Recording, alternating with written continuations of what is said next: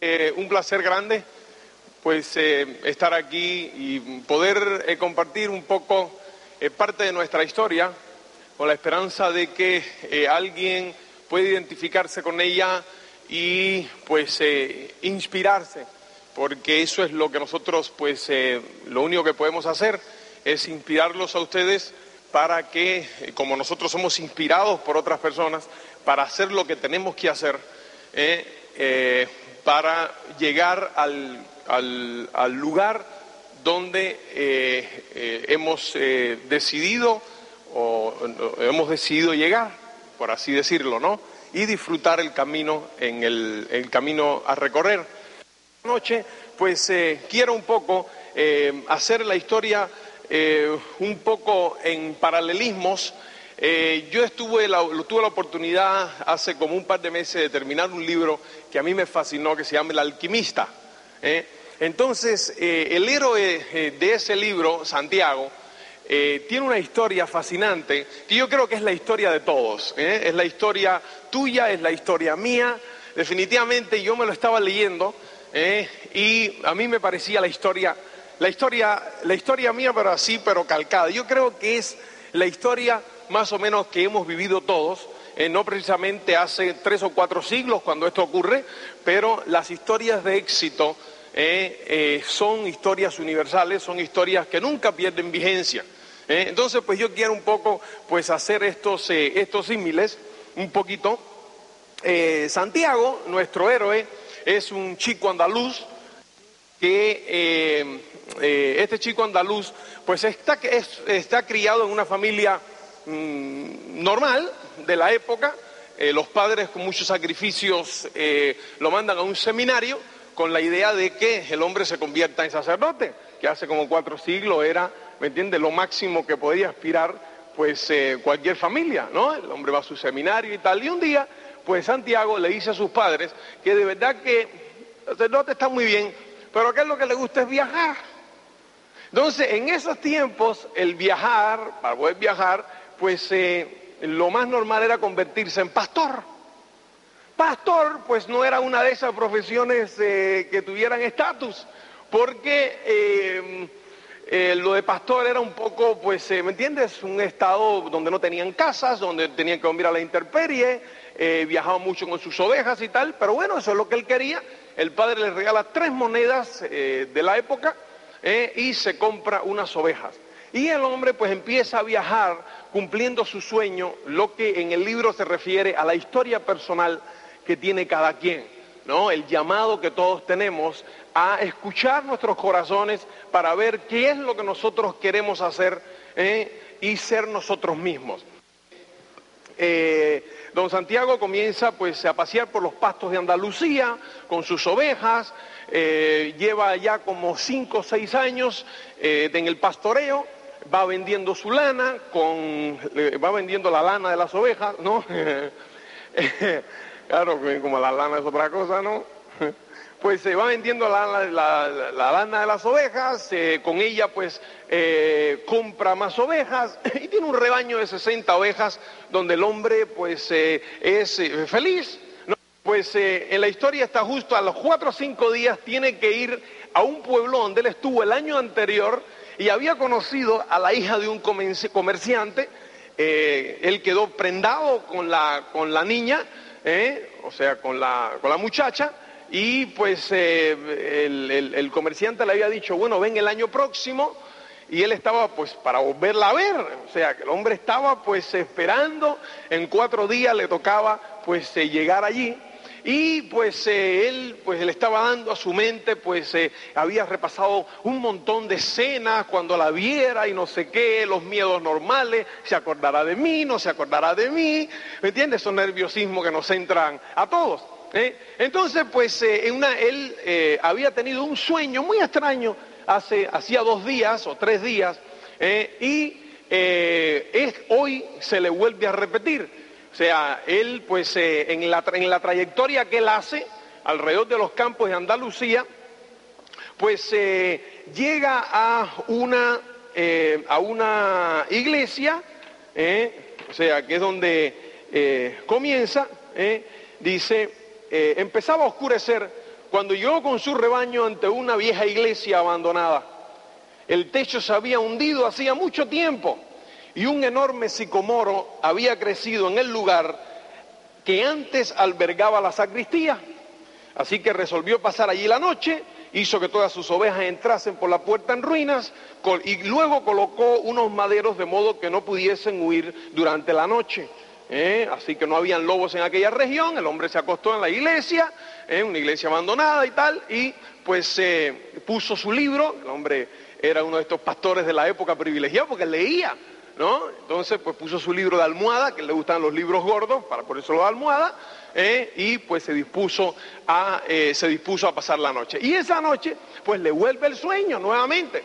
¿eh? Entonces, pues el sueño es que de repente él llega y le hablan de un tesoro, de algo, de un tesoro inmenso que él tiene la oportunidad de, de conseguir y que es su misión, pues, conseguir ese tesoro, porque él es el que, o sea, es una, riqueza impresionante, y entonces le dicen que el tesoro está en las pirámides de Egipto.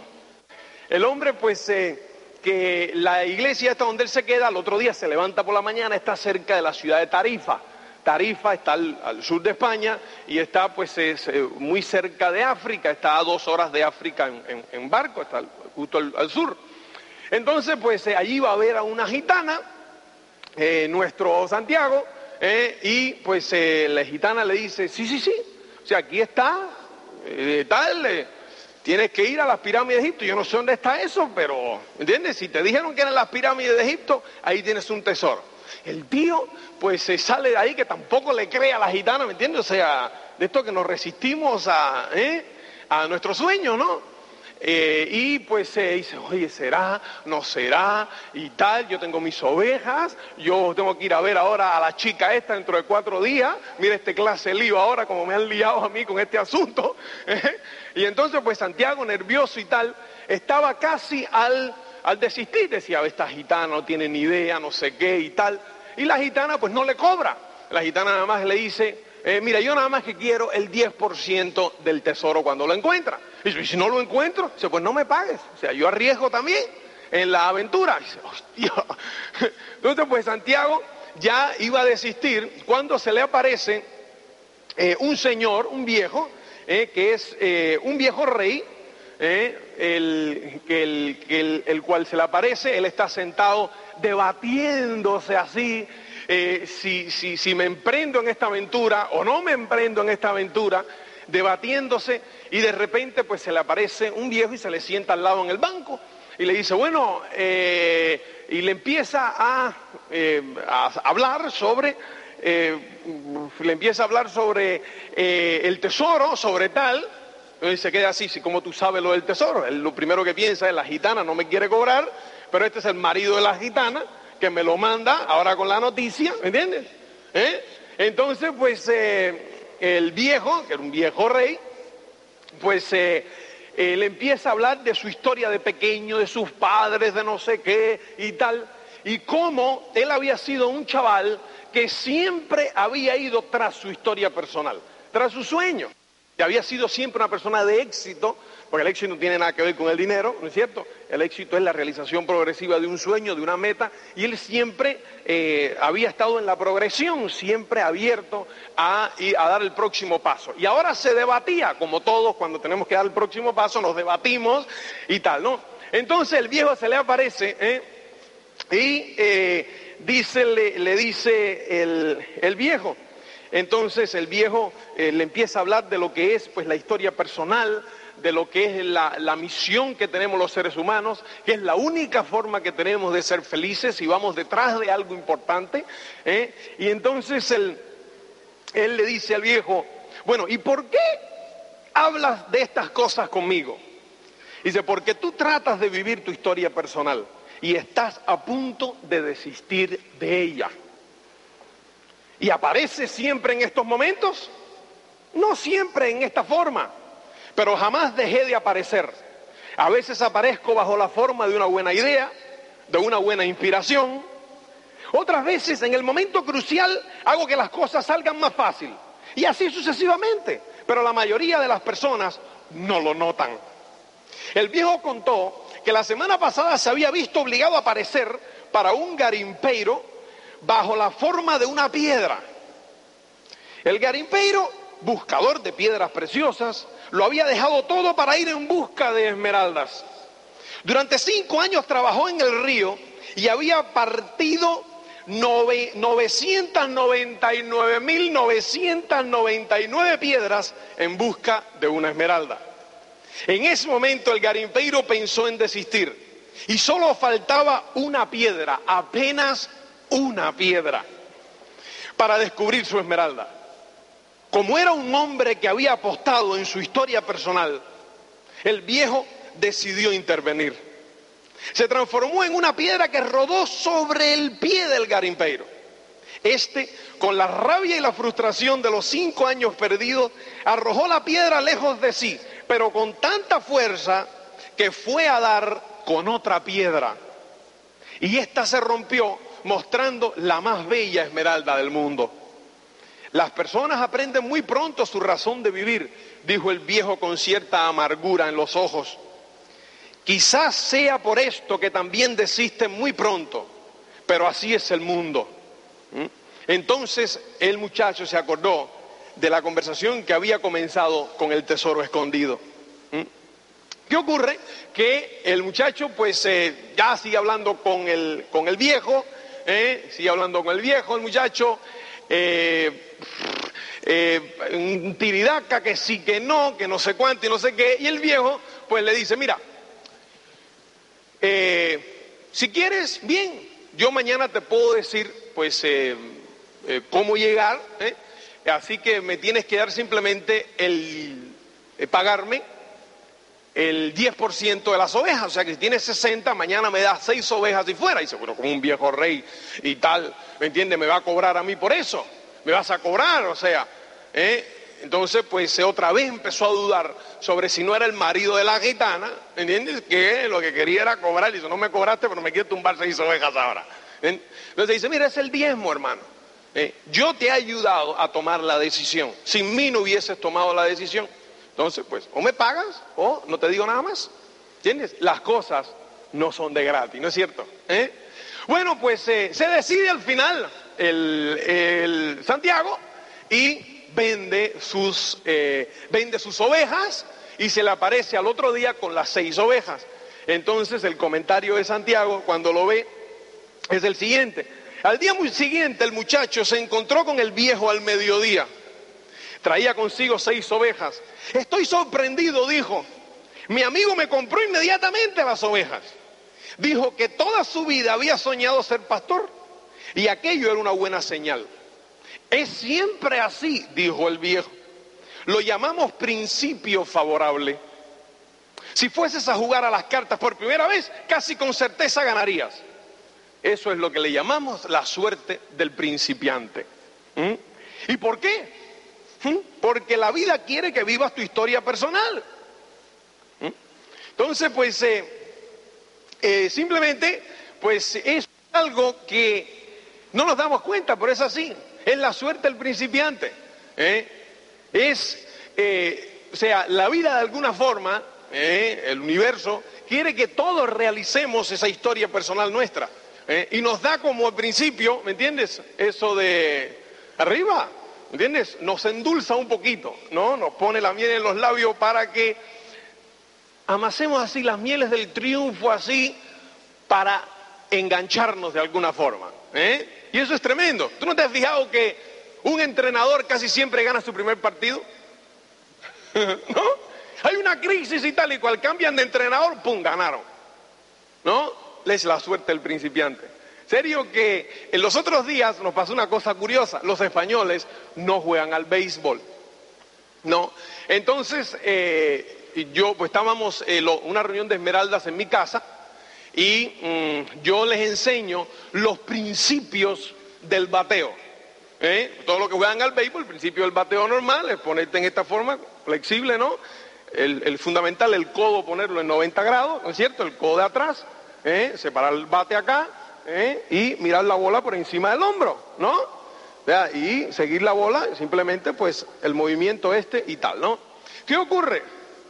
Todos los eh, españoles, pues ya, yo agarraba la pelota y le decía, a ver, prueba. ¡Fum! Primera strike. No, no le daban. A las tres primeras pues no le daban. Ya después empezaban a contactar con la bola. ¡Pum! ¡Pum! Y decían, joder, esto es facilísimo. ¿Verdad? O sea, que es sencillo, está chupado. ¿eh? ¿Entiendes? O sea, ya ellos pensaron y dijeron, claro. O sea, cuando ellos ya, a cada rato que ponen un partido en la televisión de esta, las estrellas o tal, dice, y ahora yo los veo, y claro, ahora con estas técnicas es fácil darle a la pelota. ¿Ah? Fácil darle a la pelota. Pero es que así parece, ¿no? O sea, al principio es como, claro, la historia personal de ellos no pasa por ser jugadores de béisbol. Pero si fuera a ser jugador de béisbol, pues te engancha, porque los primeros pasos siempre son sencillos. ¿eh? Llega uno, entra al negocio, cuatro oficiados. ¡Bum, bum! Los primeros. ¿No te has dado cuenta que las personas ofician más en los primeros 10, 15 días en el negocio? Es la luna de miel, la suerte del principiante. ¿Te das cuenta? O sea, casi siempre en todas las cosas que tú buscas te pasa exactamente lo mismo. ¿No es correcto eso? Eh, una vez que mm, eh, vendió ya las ovejas, agarró y se va a África, ¿no?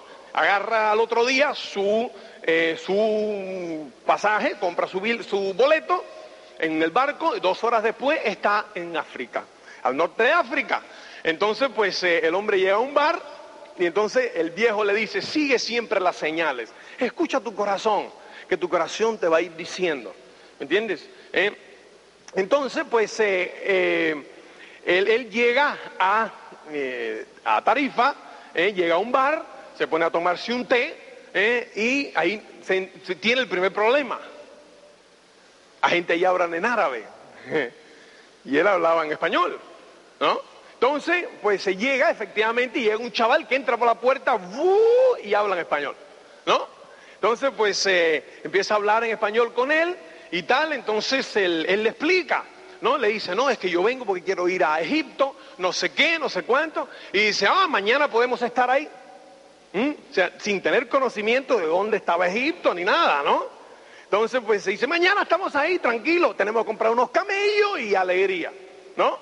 Entonces, pues eh, el hombre le dice, ¿tiene dinero? Tendrá que tener dinero para comprar camello y tal y cual.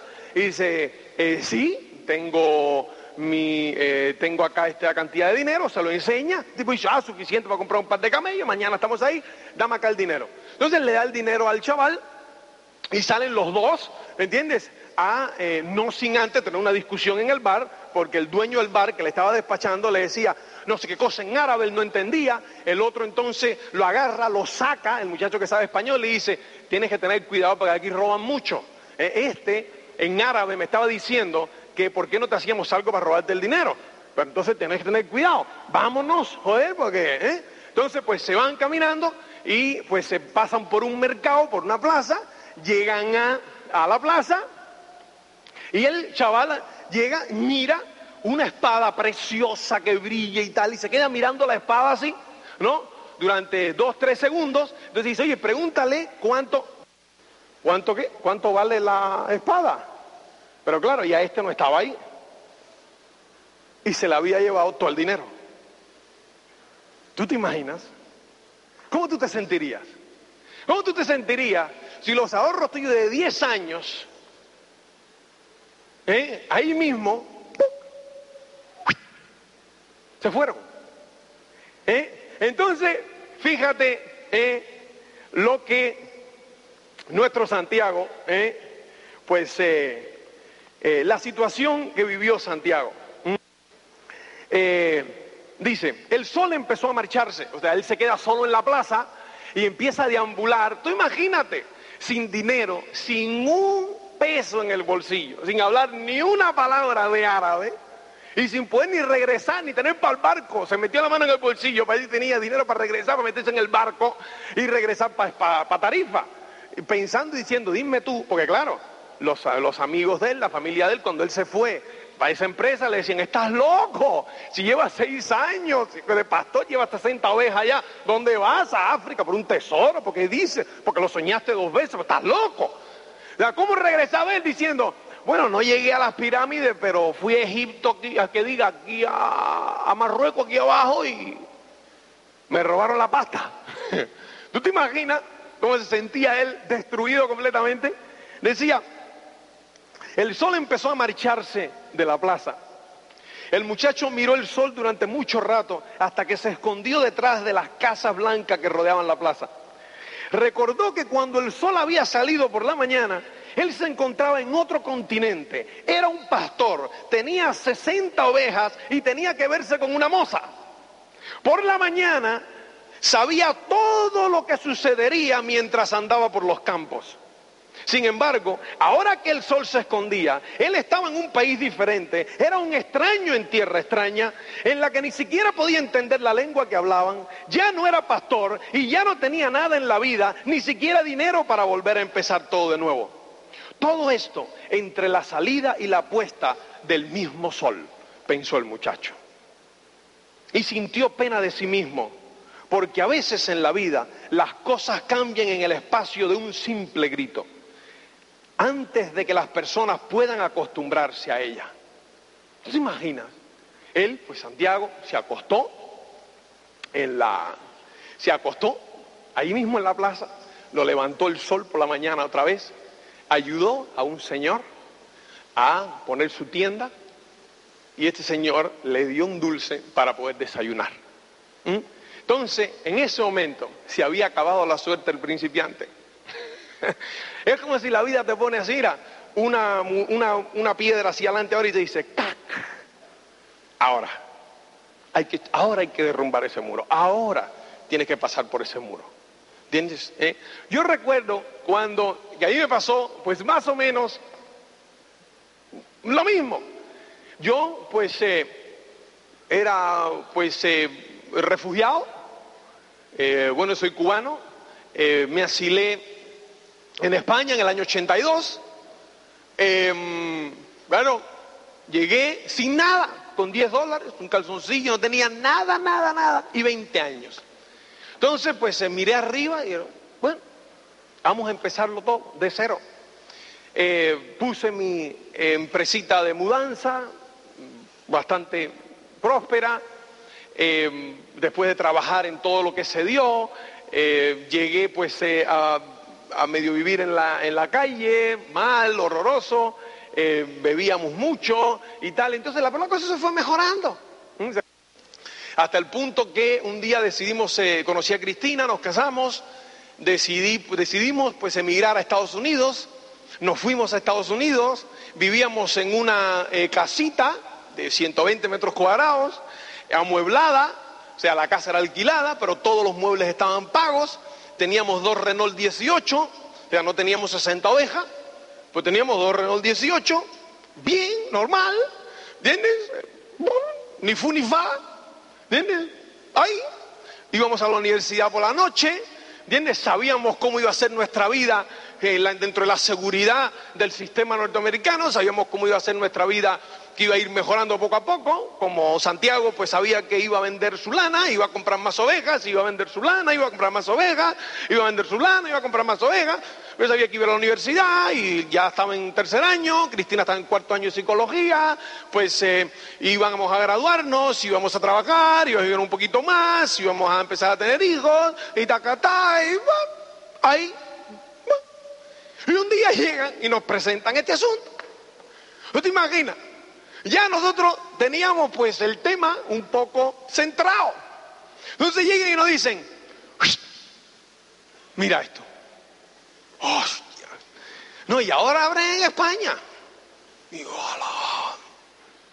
Empiezo yo a pensar con las ganas que yo... Entonces empieza a despertarse, pues eh, yo me había acostumbrado a mi suerte Estados Unidos. Eh, yo pues eh, quería regresar a España y no sé cuánto.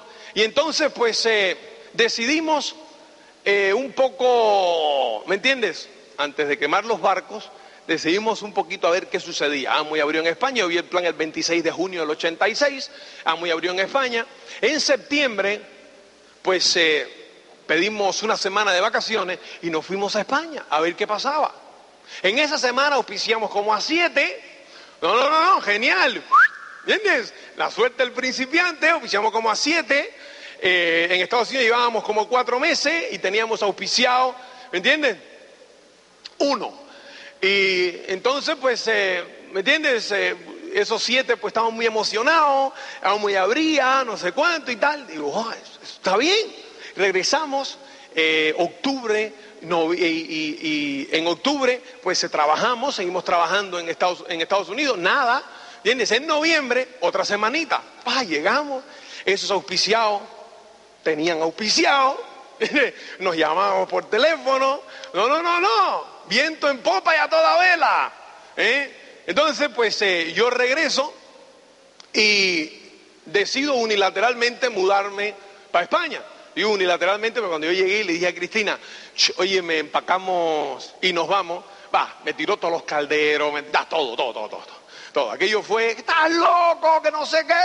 Porque, bueno, cuando mejor nosotros nos empezaba a ir en España, lo recogimos, lo vendimos todo y nos mudamos para Estados Unidos. Cuando mejor nos empezaba a ir, ya que estábamos asentaditos un poco, ahora volvernos a ir. No, no, no, ¿qué va? ¿Eh? Pero bueno, el caso fue que yo la convenzo y le digo, atiende. Aquí estamos a lo seguro, sabemos lo que nos va a suceder. Aquí podemos ser económicamente independientes, el sueño, ¿me entiendes? Eso soñar, lo que vamos a tener, lo que podemos conseguir. Además, eso, ¿cuánto ganamos aquí?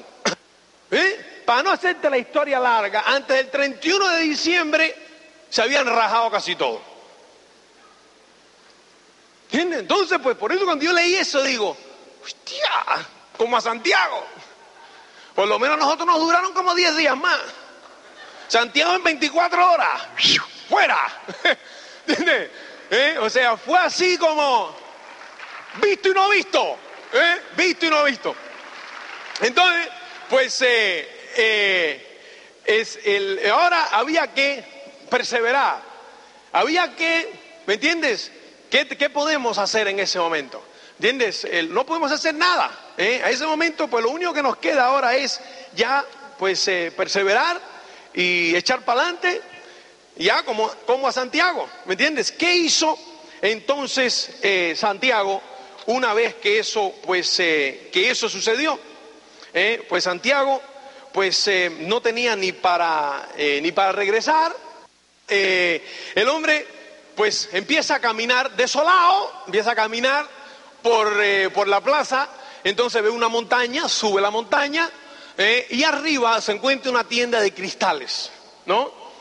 Todavía él tenía como que su sueño de llegar a Egipto al otro día y tal, ¿no? O sea, rapidito. Bueno, pero vamos a ver cómo podemos llegar a Egipto mañana. Si, ¿eh? este me iba a llevar, pues Egipto está aquí mismo, ¿no? Eh, sin saber, no estaba ni Egipto. Entonces, pues él llega, ve una tienda de cristales y dice, bueno, llega y entra, habla con el tipo que hablaba también español, ¿no? El tema en Tánger, donde la ciudad donde él estaba era ciudad española, eh, eh, allí pues eso era español, y ahí se habla mucho español, entonces pues eh, el caso fue que él llega a esa tienda de cristales, empieza a hablar con el, con el señor y le ofrece limpiar, le dice, mira, si tú limpias los cristales esto un poco, joder, los puedes vender. Pues claro, la tienda estaba ya de capa caída y tal, puedes vender los cristales esto, joder. Entonces, pues se limpia algunos, los vende, en es cierto que los vende porque los quita el polvo y tal, luego empieza a dar vida a la tienda. Entonces, pues el Santiago, por la noche, una vez que termina el día, ¿entiendes? El tipo le paga algo, le paga la comida y tal, y le dice, Santiago le dice, óyeme, yo si quieres te puedo durante el día de mañana, pues eh, limpiar todos los cristales de la tienda y me pagas porque yo pasado mañana quiero estar en Egipto. Entonces, pues... Eh, ¿Qué le dice eh, el, en pleno de esa conversación? Le dice el mercader, dice, eh, bueno, la conversación es la siguiente, le dice, ¿quieres trabajar para mí? insistió el mercader. Puedo trabajar el resto del día, respondió el muchacho. Limpiaré hasta la madrugada todos los cristales de la tienda. A cambio de ello necesito dinero para estar mañana en Egipto. El viejo volvió a reír. Incluso si limpiases mis cristales durante un año entero, Incluso si ganases una buena comisión de ventas en cada una de ellas, todavía tendrías que pedir dinero prestado para ir a Egipto. Existen millares de kilómetros de desierto entre Tánger y las pirámides. Imagínate. Un cubo agua fría. ¿Cómo? El mercader que lo ve abatido le dice, en cualquier caso, hermano, yo lo siento, pero te puedo dar dinero para que te agarres un barco y te regreses a España. El tipo se quedó mirando al mercader, Santiago, y le dijo, no, yo no puedo regresar a España así. Yo voy a trabajar, voy a trabajar duro. Eh, y lo que quiero es trabajar duro para poder conseguir 90 ovejas, para poder tener dinero para comprar 90 ovejas. 60 que perdí, más otras 30 para llegar triunfador a España nuevamente. ¿Entiendes? Y Santiago empezó a vivir por la ilusión de regresar a España y volver a ser lo que era antes, un pastor, ¿no? Entonces, pues eh, es interesante, eh, es interesante el tema, porque una vez que llegamos, se nos rajó todo el mundo, se nos rajó tal, yo empiezo y a nosotros nos pasa exactamente lo mismo. Porque no podíamos regresar porque allí nos, nos estaban esperando, pues, eh, ¿me entiendes? Nos iban a esperar con bombo y platillo. Te lo dije, Luisito, te lo dije. Esa fantasía de hacerse rico, tú estás loco.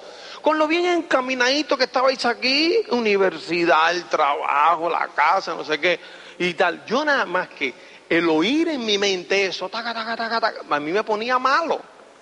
Entonces decía, bueno, aunque sea ganar algo de dinero para llegar con algo de dinero. ¿Entiendes? E inclusive lo mismo, me pasaba lo mismo que le pasaba a Santiago. En esos momentos empiezas a romantizar el pasado. Fíjate, yo llegué a romantizar mi camión, el camión de pinturas. Yo en Estados Unidos por la mañana era chofer de un camión y por la noche me iba a la universidad. ¿Cuántas veces eso te ha pasado a ti? ¿No es cierto? ¿Eh? Que uno romantiza el pasado, ¿entiendes? Porque se acuerdan de las cosas buenas, de las cosas, ¿me entiendes? ¿Eh? Pero bueno, era, digamos, una, el cuerpo busca la mente como una fuente para seguir un poco hacia adelante, ¿entiendes? Entonces, pues Santiago se mete dos años eh, trabajando, ¿me entiendes? O sea, no, perdón, un año trabajando durísimo, pero durísimo. Entonces, pues, eh, siguiendo siempre las señales, empieza pues eh, a cambiar cosas. Y en un año Santiago tenía el dinero ¿entiendes? Para,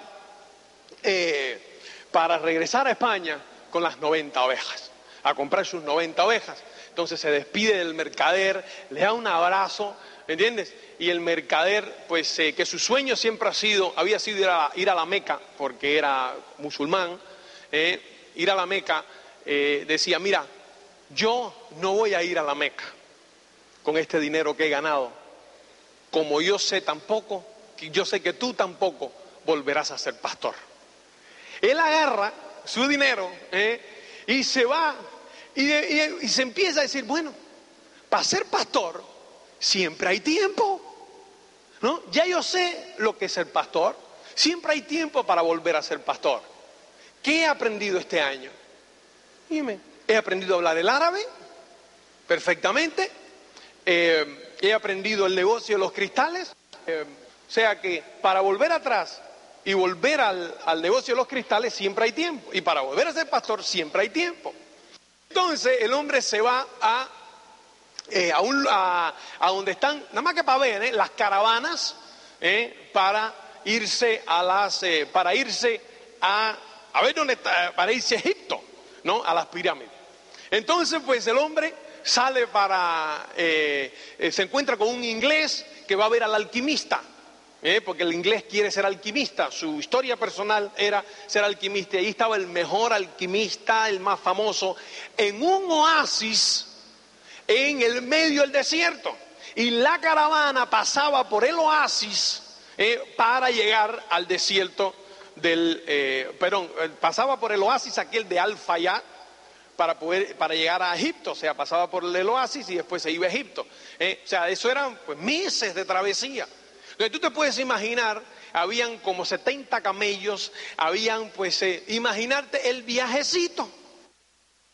el, inglés y él hablando todo el tiempo, pues eh, él con el sueño de su tesoro, ¿me entiendes? Eh, eh, el, inglés de ver al alquimista, que así que también iba pues 10 años, hacía que quería también ir a ver al alquimista y al final se decidió, cada quien iba en busca de su historia personal.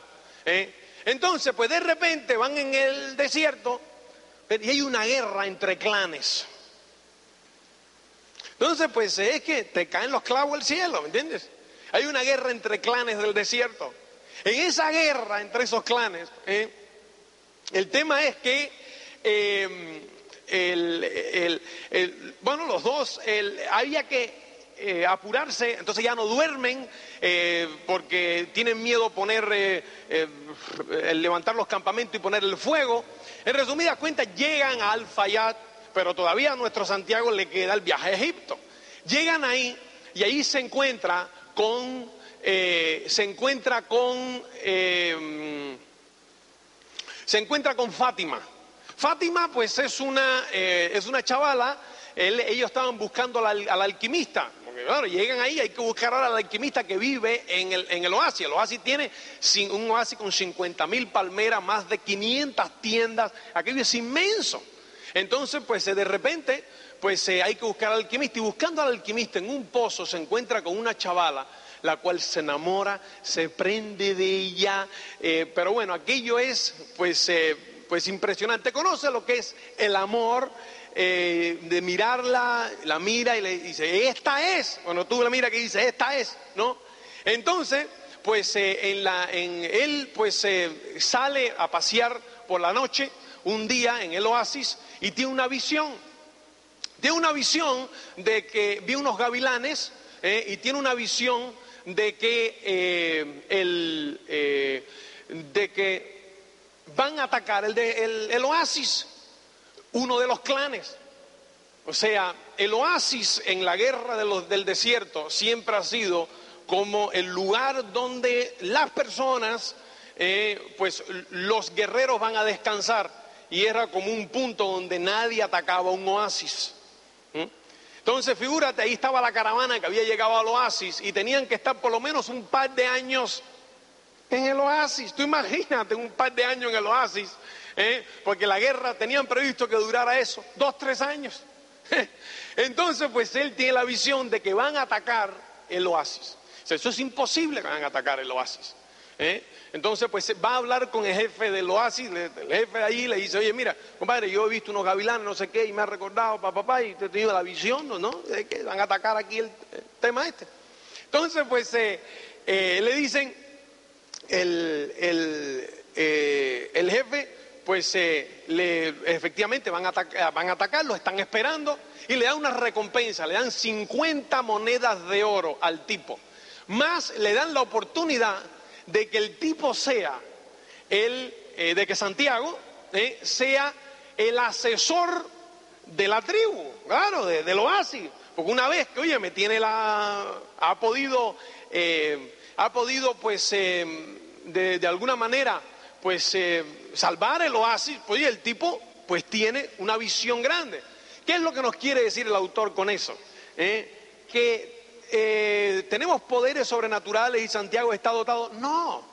Eh, lo que nos está tratando de, en su sentido literario, eh, de decirnos es que toda aquella persona que va tras su sueño, ¿entiendes? Tiene una energía diferente de todas aquellas personas, ¿me entiendes? Que no sueñan. ¿Me entiendes? Eh, que no sueñan. Entonces, pues, eh, que tenemos algo diferente, un brillo en los ojos, como un séptimo sentido, eh, un sentido iluminado que no tienen los demás, para un sentido de percepción, porque vamos a nuestro sueño. Entonces, ¿qué ocurre? De repente, Santiago se nos hace cómodo. Pues claro, tiene 50 monedas de, de oro tiene a Fátima en el desierto, ¿me entiendes? Tiene a Fátima, que eh, la mujer que está enamorado, ¿eh? dice, con esto puedo ser rico aquí toda mi vida. ¿Me entiendes? ¿Eh? Puedo ser rico toda mi vida. Entonces se encuentra con el alquimista. Sabe que el alquimista es la persona que puede transformar los metales en oro. O sea, cualquier metal, pues lo puede transformar en oro, un tipo sabio, un tipo que ha trascendido, y es en la literatura pues algo que eh, lo proyectan como ese tipo de persona. Entonces, pues él habla con el alquimista y le dice, ya encontré mi tesoro, tengo un camello, el dinero de las tiendas de cristales y 50 monedas de oro, puedo ser un hombre rico en mi tierra. Pero nada de esto está cerca de las pirámides, dijo el alquimista. Tengo a Fátima. Es un tesoro mayor que todo, que, que todo lo que conseguí reunir. O sea, que Fátima vale mucho más que todo lo que él ha conseguido reunir. Y le dice el alquimista, tampoco ella está cerca de las pirámides. Finalmente ya se lo dice a sí mismo, dice, quiero quedarme en el oasis. Respondió el muchacho ya he encontrado a Fátima y ella para mí vale más que el tesoro. Fátima es una mujer del desierto, dijo el alquimista. Sabe que los hombres deben partir para poder volver. Ella ya encontró su tesoro, Ahora espera que tú encuentres lo que buscas. ¿Y si yo decido quedarme? Le pregunta Santiago. ¿Serás el consejero del oasis? ¿Tienes oro suficiente para comprar muchas ovejas y muchos camellos? Vas a casarte con Fátima y viviréis felices el primer año. Aprenderás a amar el desierto y vas a conocer cada una de las cincuenta mil y vas a conocer cada una de las cincuenta mil palmeras. Percibirás cómo crecen, mostrando un mundo que cambia siempre. Y cada vez entenderás más las señales, porque el desierto es un maestro mejor que todos los maestros. Pero acuérdate lo que iba, ¿eh? vas a casarte ¿eh? vas a casarte con Fátima y viviréis felices el primer año. ¿Mm? El segundo año te acordarás de que existe un tesoro. Las señales empezarán a hablar de esto con insistencia y tú tratarás de ignorarlas. Usarás saber solamente para el bienestar del oasis y sus habitantes. Los jefes tribales te lo agradecerán. Tus camellos te reportarán riqueza y poder.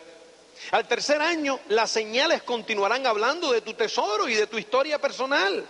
Vas a pasarte noches y más noches andando por el oasis y Fátima será una mujer triste, porque hizo que tu camino quedase interrumpido, porque tú le darás amor y serás correspondido. Vas a recordar que ella jamás te pidió que te quedases, porque una mujer del desierto sabe esperar a su hombre. Pero eso, por eso no vas a culparla, pero vas a andar muchas noches por las arenas del desierto y por entre las palmeras, pensando que quizás pudiste haber seguido adelante, haber confiado más en tu amor por ella. Porque lo que te mantuvo en el oasis fue tu propio miedo de no regresar nunca. Y a estas alturas las señales te indicarán que tu tesoro está enterrado para siempre. Al cuarto año las señales te abandonarán porque no quisiste oírlas. Los jefes tribales lo entenderán y serás destituido del consejo. A estas alturas serás un rico comerciante con muchos camellos y muchas mercancías, pero pasarás el resto de tu vida vagando entre las palmeras y el desierto, sabiendo que no cumpliste tu historia personal y que ahora es demasiado tarde para ello. No habrás comprendido que el amor nunca impide a un hombre seguir su historia personal. Cuando esto sucede es porque no era verdadero amor, amor del que habla el lenguaje del mundo. ¿Qué te dice esto? ¿Entiendes? Y esto lo encontramos en la vida, lo encontramos muy a menudo. ¿eh? Personas que empiezan un trayecto, un camino, ¿entiendes? Con grandes metas, con grandes miras, con un tesoro allá. Y por el camino llegan y encuentran una pseudo comodidad. Una pseudo comodidad. ¿eh? encontramos mucho en eh, profesionales que empiezan su carrera de medicina o empiezan su carrera de abogado, empiezan su carrera de lo que sea, para hacer algo inmenso. Y después por el camino, como que se casan. Tienen hijos eh, y están bien considerados por la sociedad y a los ojos de los demás son personas de éxito. Pero ¿y a los ojos de uno? ¿Y a los ojos tuyos? Yo creo, ¿cuál lo, qué es lo más importante? son los ojos tuyos, ¿no es cierto? ¿Eh? Entonces, pues eh, ahí pues fue sensacional porque esa es una parte crucial. El alquimista, pues obviamente puede predecir el futuro, tiene sus poderes para ello, y le está diciendo, tienes la posibilidad de escoger. La comodidad, ese primer año donde serás feliz por la novedad. Aunque vayas en contra de tu historia personal, que te dice que tu, tesoro es el camino. ¿eh? vas, en, vas, en, vas a ir en contra de tu historia personal, pero está bien, vas a hacer, ¿me entiendes? ¿Eh? El segundo año vas a ir en contra de tu historia personal, pero vas a luchar porque las señales están ahí. ¿Entiendes? Acuérdate que los enanos, que es lo que hablábamos ayer, ¿eh? tienen la orden del tesoro. Y te están poniendo en tu camino todas estas señales. Y te están diciendo, ahora hermano, míralo por aquí, míralo por allá. Y estás desoyendo los enanos. ¿Entiendes? Estás desoyendo las señales. Desoyendo los enanos enteros. ¿Entiendes? Eh, diciendo, es que a mí esto nada, si yo estoy bien aquí, si yo estoy tal aquí. Tú sabes cuándo vas en contra de tu natura. Tú sabes cuándo vas en contra por mucho que te digan los demás. ¿Entiendes? Hay una cosita interna que te dice, uh, uh, uh, que te miras en el espejo y dices, no. ¿Entiendes? Nunca vayas en contra tuya. ¿eh? Nunca vayas en contra tuya. A nosotros, pues, eh, igualmente no sé, no, ¿entiendes? Nos sucedió eso mucho. ¿Entiendes? ¿Para qué estás aquí? Te van robando el sueño, pero tienes que entenderte. Cuando tú conoces tu sala de mando, te entiendes perfectamente. Conoces tu entorno y sabes dónde vas. Pero fíjate esto, ¿eh? porque ese es interesante.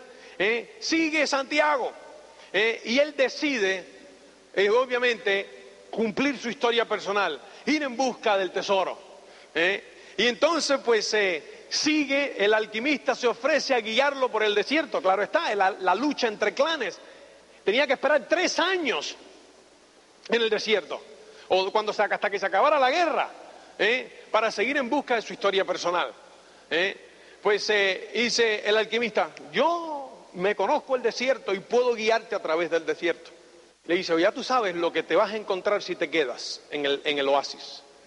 Y ya sabes lo que te vas a encontrar. La posibilidad que tiene. Porque claro, el alquimista no le dice que el tesoro lo va a encontrar, ¿me entiendes?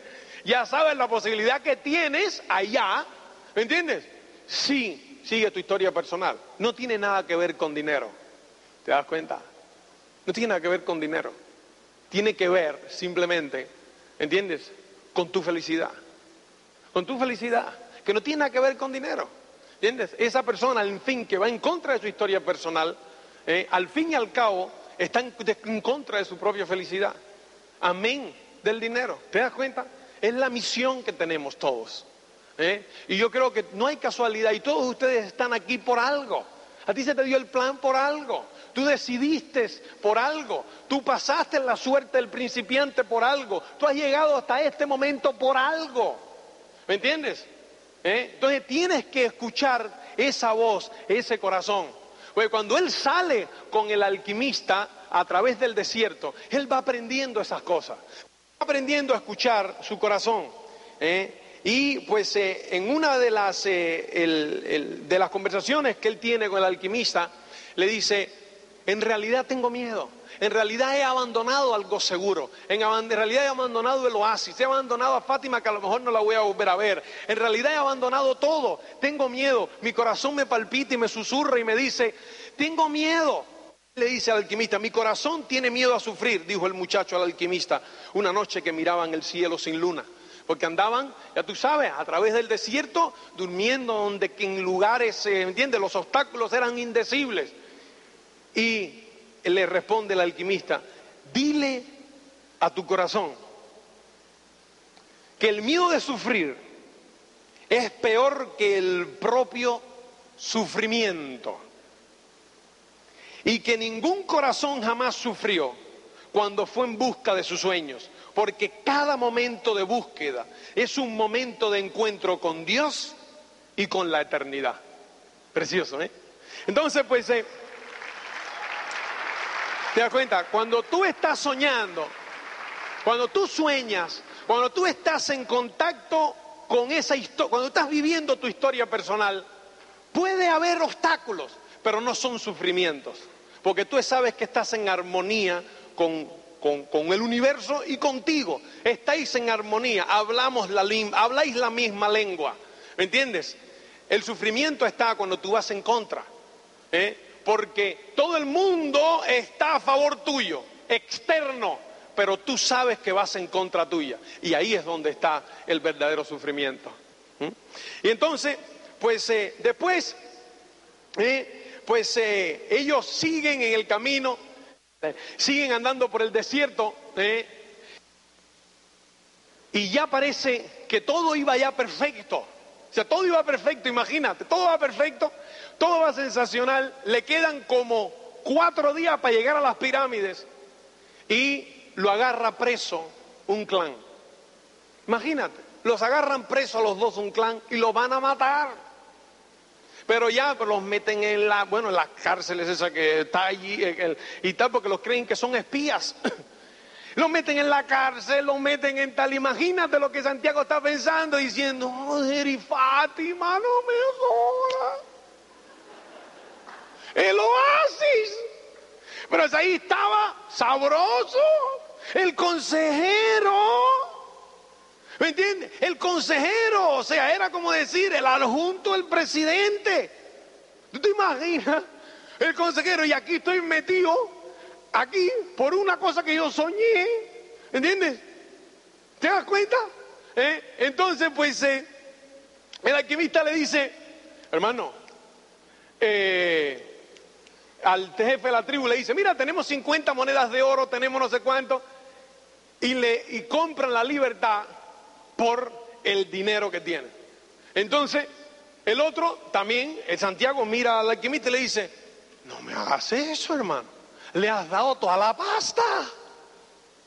¿Eh? Pero ¿por qué no le diste la tuya? Tú no decías que tú hacías oro. ¿Por qué no hiciste un poco de oro aquí? Le dije. Él ha dado la pasta mía. La pasta que gané, el dinero que gané en los cristales, te lo has dado. Le has dado el dinero que me dieron las 50 monedas. Estoy otra vez sin un quinto. Pero, ¿qué te pasa? ¿Eh? Bueno, pero en resumidas cuentas salen ¿eh? y llegan a nada, a tres horas de las pirámides. ¿eh? Después de seis años, ¿tú imaginas eso?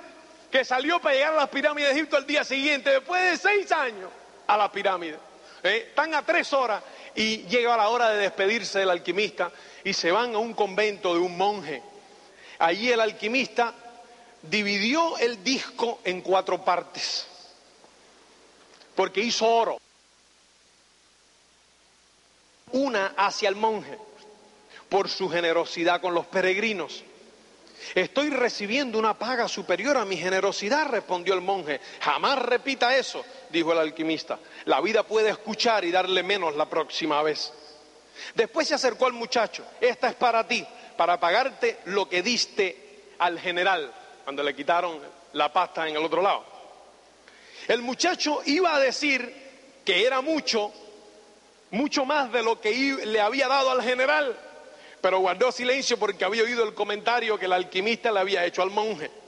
Esta es para mí, dijo el alquimista, guardándose una parte, porque tengo que volver al desierto y existe una guerra entre los clanes. Entonces cogió el cuarto pedazo y dio de nuevo al monje.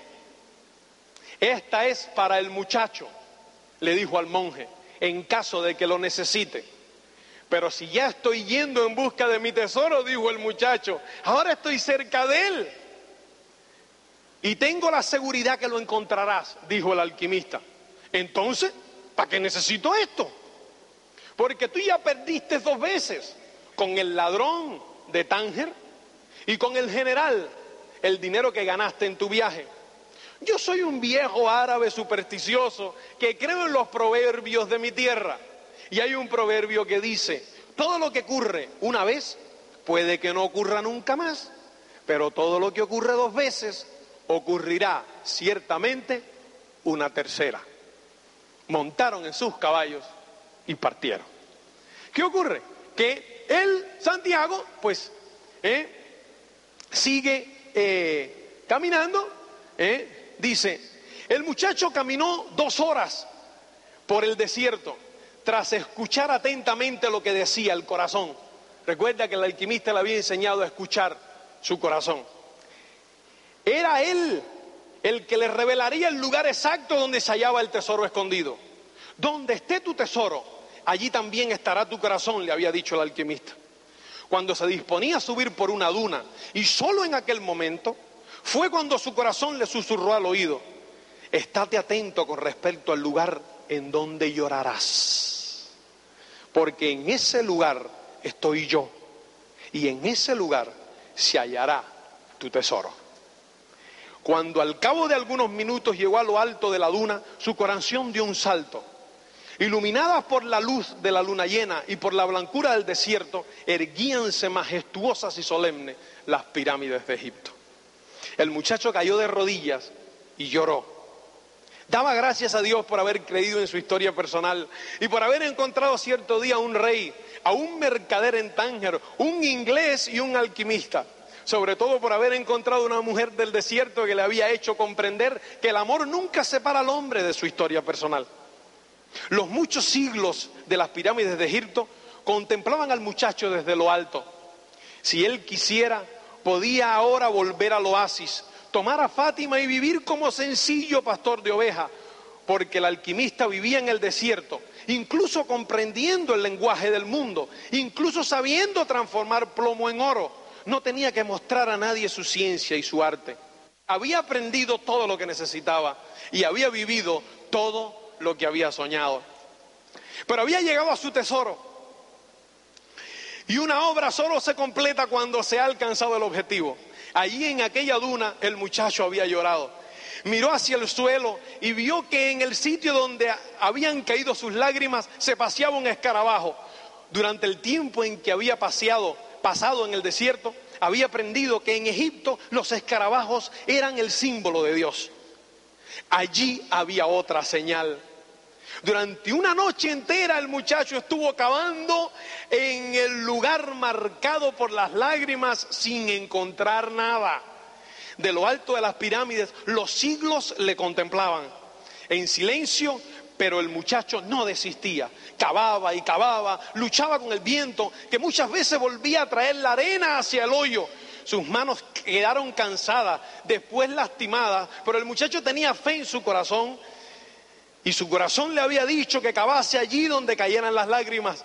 De pronto, cuando estaba tratando de retirar algunas piedras que habían aparecido, el muchacho oyó unos pasos. ¿Qué estás haciendo ahí? preguntó uno de los bultos. El muchacho no respondió, pero sintió miedo. Ahora tenía un tesoro por desenterrar y por esto tenía miedo. Somos refugiados de guerra de los clanes, dijo el otro bulto. Necesitamos saber qué estás escondiendo ahí. Necesitamos dinero. No, no escondo nada, respondió el muchacho. Pero uno de los recién llegados lo agarró y lo sacó fuera del hoyo que estaba cavando. Otro se puso a registrarle los bolsillos y encontraron el trozo de oro. Tiene oro, dijo uno de los salteadores. La luna iluminó la cara que le estaba registrando y él vio en sus ojos la muerte. Después de, debe haber más oro escondido en el suelo, dijo el otro. Y obligaron al muchacho a cavar. El muchacho siguió cavando y no había nada. Entonces empezaron a golpear al muchacho, apalearon al muchacho hasta que aparecieron los primeros rayos del sol. Su ropa quedó hecha trizas y él sintió que la muerte estaba próxima. ¿Eh? ¿De qué aprovecha el dinero si hay que morir? Había aprendido del alquimista. Pocas veces el dinero es capaz de librar a alguien de la muerte, le había dicho el alquimista. Estoy buscando un tesoro, gritó el muchacho. E incluso con la boca lastimada e hinchada a golpe, contó a los salteadores que había soñado dos veces con un tesoro escondido junto a las pirámides de Egipto. El que parecía el jefe permaneció largo rato en silencio. Después habló con uno de ellos. Puedes dejarlo. Ya no tiene nada. Debió haber robado ese oro. El muchacho cayó con el rostro en la arena. Dos ojos buscaban los suyos. Era el jefe de los salteadores. Pero el muchacho estaba mirando las pirámides. Vámonos, dijo el jefe a los otros. Después se volvió hacia el muchacho. No vas a morir, dijo vas a vivir y aprender que el hombre no puede ser tan estúpido. Ahí en ese lugar donde estás tú, yo también tuve un sueño repetido hace casi dos años. Soñé que tenía que ir hasta los campos de España a buscar una iglesia en ruina donde los pastores solían dormir con sus ovejas y que tenía un sicomoro creciendo dentro de la sacristía. Si yo cavase en la raíz de este sicomoro, encontraría un tesoro escondido. Pero no soy tan estúpido como para cruzar un desierto solo porque tuve un sueño repetido. Después se marchó. El muchacho se levantó con dificultad y miró una vez más hacia las pirámides. Las pirámides le sonrieron y él le sonrió de vuelta, con el corazón lleno de felicidad. Había encontrado el tesoro. Es increíble, es increíble, pero el tesoro estaba escondido justo allí en la iglesia, en la sacristía, donde él había dormido con sus ovejas hacía seis años. Es increíble. ¿Qué es lo que te demuestra esto? Que lo más importante no es el tesoro. Lo más importante no es lo que tú obtienes en el camino, no es lo que tú obtienes al final del camino, sino en lo que tú te conviertes en el camino. Lo más importante son las lecciones que tú aprendes en el camino. Eso es lo que al final vale la pena todo el viaje. El muchacho regresó a España y eh, regresó a la iglesia, durmió toda la noche en la iglesia. Viejo brujo, pensaba el muchacho, tú lo sabías todo. Hasta me dejaste un poco de oro para que pudiese volver hasta la iglesia. El monje se echó a reír cuando me, me vio volver con la ropa hecha a pedazos. ¿No podías haberme ahorrado todo esto? No escuchó que le decía el viento. Si te lo hubiese dicho, no habrías visto las pirámides. Son muy bonitas, ¿no te parece? Era la voz del alquimista. El muchacho sonrió y siguió cavando. Media hora después, la pala tropezó con algo sólido. Una hora más tarde tenía ante sí un baúl lleno de viejas monedas de oro españolas.